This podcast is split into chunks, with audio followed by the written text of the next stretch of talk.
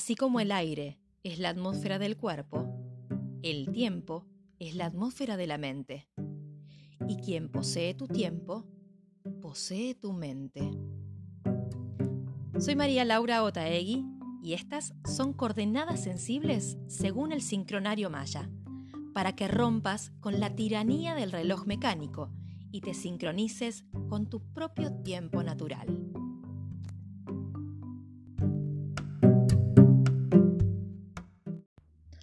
Hola, llegamos. Bienvenidos, bienvenidas. ¿Cómo están? Yo me siento aliviada. O mejor dicho, como aprendí a decir y sentir en estos días, me siento alivianada. Por momentos este sendero se me hizo un poco trabajoso, pero me di cuenta de que tenía mucho que ver con algo a lo que me estaba resistiendo. Y cuando pude aflojar, ahí la cosa mejoró. ¿Y ustedes? ¿Cómo la llevaron? ¿Cómo anduvo eso del desapego? ¿Soltaron algo? Recuerden que me pueden mandar mensajes al link que aparece en la descripción del episodio. En esta oportunidad, el último paso del sendero, vamos a reflejar y a poner orden de la mano del siguiente kin.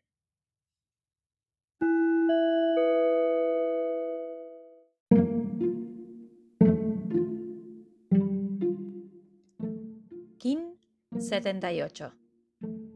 Espejo cósmico blanco. Perduro con el fin de reflejar, trascendiendo el orden. Sello la matriz del sinfín, con el tono cósmico de la presencia. Me guía el poder del espíritu.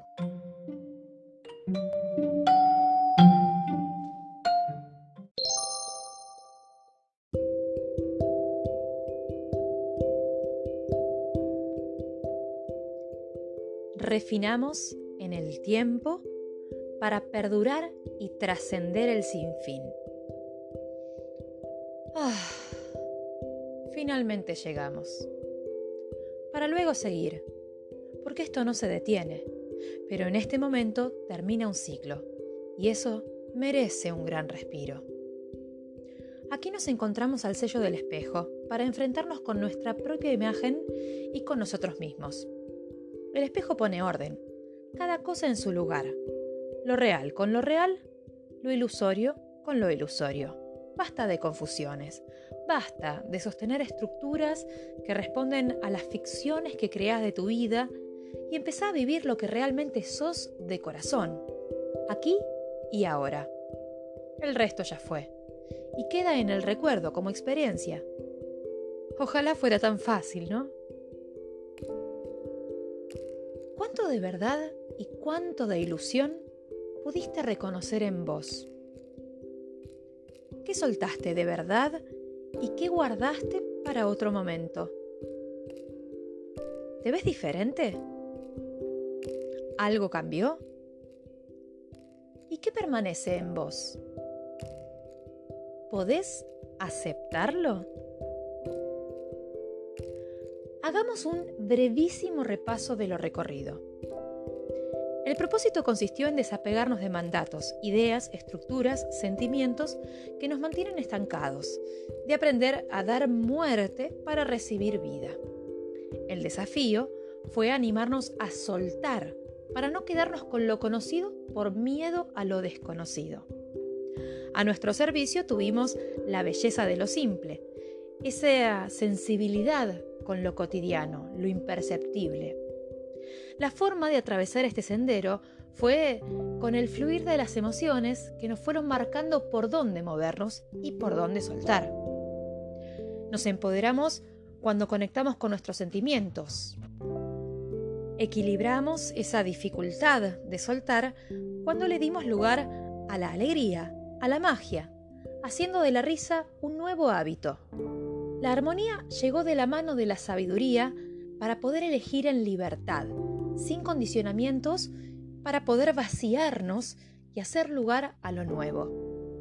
La coherencia y la integridad la conseguimos haciendo de nuestros pasos una aventura, saliendo de la zona de confort. Accionamos situándonos en el presente, borrando las fronteras del tiempo y estando receptivos a lo que está pasando aquí y ahora. Perfeccionamos al tomar distancia de los problemas para poder ver las soluciones. Disolvimos lo disonante preguntándonos qué cosas quisimos esquivar. Nos reunimos para cooperar, asumiendo nuestra responsabilidad y conciencia en los procesos naturales de la vida. Y aquí llegamos, al final, al último momento, para cortar finalmente con las ilusiones y enfrentar la verdad. Este es el momento de poner orden para redefinirnos, porque si las cosas cambian, tampoco nos sirven las viejas etiquetas. Si antes te definías de un modo que ya no sos, esa etiqueta está sosteniendo una ilusión y no te está reflejando verdaderamente. Eso de que las personas no cambiamos no es cierto.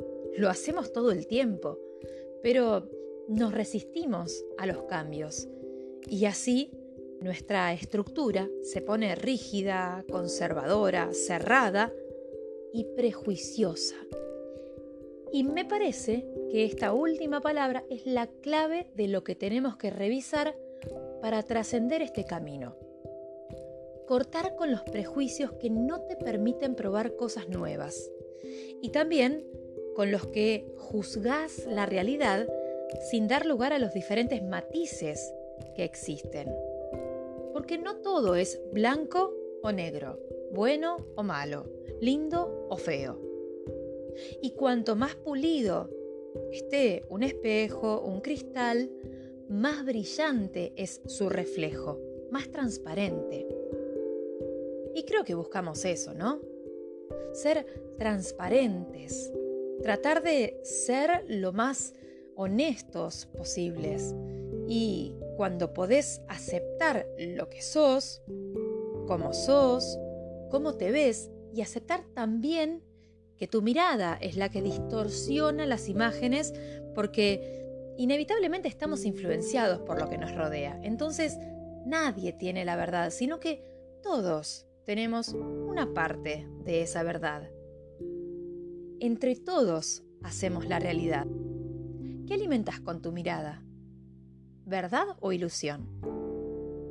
Poner orden y cortar con las ilusiones es hacerte cargo de lo que te toca, sin echar culpas o responsabilizar a las circunstancias, aceptar la parte que te toca y que es la única que podés soltar y transformar. Y en lugar de ver a los otros como enemigos o contrarios, mirarte en ellos. ¿Qué partes de vos están reflejando? lo que tenés que soltar es el miedo. Si vos juzgás, te van a juzgar. Si vos criticás, te van a criticar. Y si vos amás con entrega, lo mismo vas a recibir de la vida, pero no porque no vayan a haber golpes, tristezas, dificultades, sino porque vas a estar parado desde un lugar sensible, blando, receptivo. Entonces, lo que llega no te lastima, no daña, aunque duela. A veces cuando no podemos encontrarnos en nosotros o no se nos ocurren palabras para expresar lo que estamos sintiendo, están las otras personas con sus palabras, con su forma de decir, en el que gracias al poder de reflejarnos podemos conectar con eso que también nos está pasando. Por eso, para esta frase final y, para dar por terminado este ciclo que nos invitó a repensar la vida y la muerte, aquí la traigo a Liliana Bodoc. Sí, otra vez, con un extracto del programa Los confines de la palabra.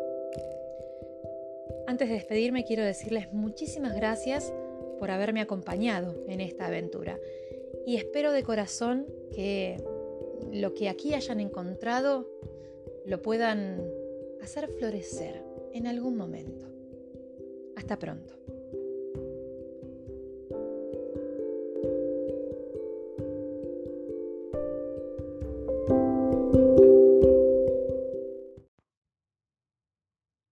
Podemos recordar que antes fuimos pájaros y antes gramilla, que ayer tuvimos alas, fronda o carozo.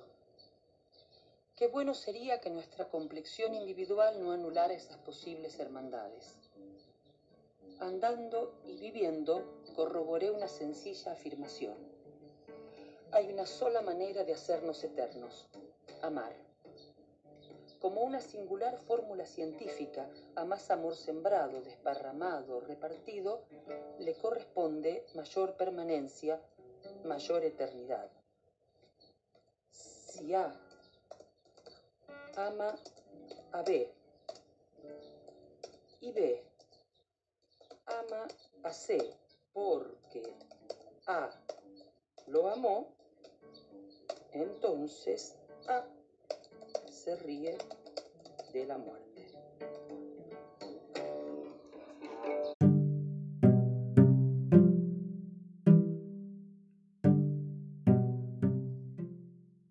Cada día una energía. Cada día una nueva oportunidad para sincronizarte con tu propio tiempo. Soy María Laura Taegui y estas fueron las coordenadas sensibles según el sincronario Maya. Seguinos en Spotify y Anchor. Hasta la próxima.